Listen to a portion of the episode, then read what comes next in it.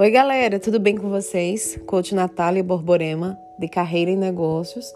Toda quarta-feira nós temos um encontro super extraordinário.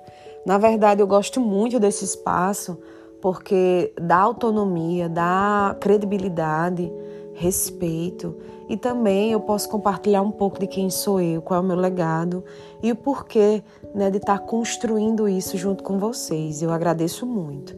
Hoje o nosso tema será autoconfiança e eu prezo muito pela autoconfiança porque eu trabalhei muito isso em mim e me desenvolvi também para isso. Não é fácil, gente. autoconfiança é algo que muitas vezes você precisa treinar para ter e muitas vezes você também já nasce também. É aquele processo, né, interno de dentro para fora e muitas vezes externo, é, de fora para dentro. E aí parece até redundante, mas não é. Todo processo de autoconhecimento, ele requer uma autoconfiança.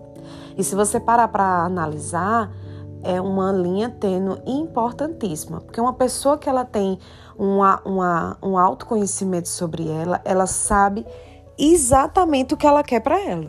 Ela sabe quais são as metas, ela sabe quais são os objetivos que ela tem que atingir, ela sabe quem são as pessoas que ela precisa ter ao seu redor, ela sabe escolher bem é, os lugares que ela quer estar, tá? Ela sabe dizer não quando tem que dizer não. Muitas vezes ela vai precisar fazer coisas que antigamente ela não, ela não, ela nem pensava em fazer.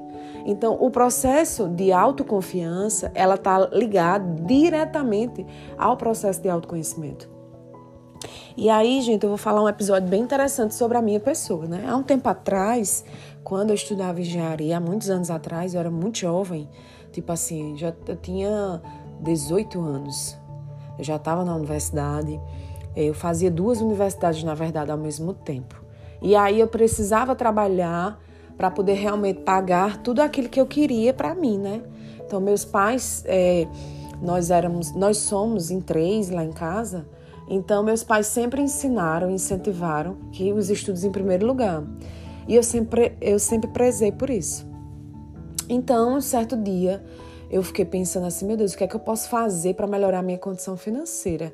Então eu, eu comecei a entender quem eu era e o processo de conhecimento ao meu respeito. Então eu comecei a me vender para as empresas para eu ter o um melhor trabalho. E assim foi assim que aconteceu, gente. Não foi nada assim por acaso. Eu corri atrás, fui atrás de uma bolsa de estudos para eu poder trabalhar. Então, assim, eu tinha a bolsa de estudos e ao mesmo tempo eu trabalhava no mesmo local, para que eu pudesse melhorar ainda mais quem era a Natália. Então, esse processo eu não entendia que era um processo de autoconhecimento. Eu demorei para entender. Então, até criar né, uma nova Natália, quais são as novas metas, eu precisei me desafiar.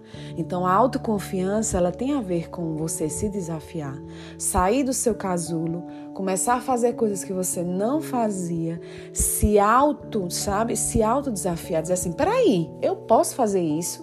Posso. Por que eu não posso? Não é que você vai dizer, ah, fulano pode porque eu não posso. Não, não é só, não é esse clichê.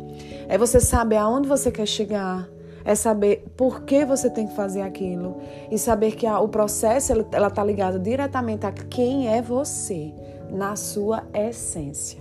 Tá certo? Então, assim construí meu legado e estou aqui para contar para vocês. E quero dizer que é muito prazeroso parar um momento e refletir de tudo que eu já passei e vivi até agora.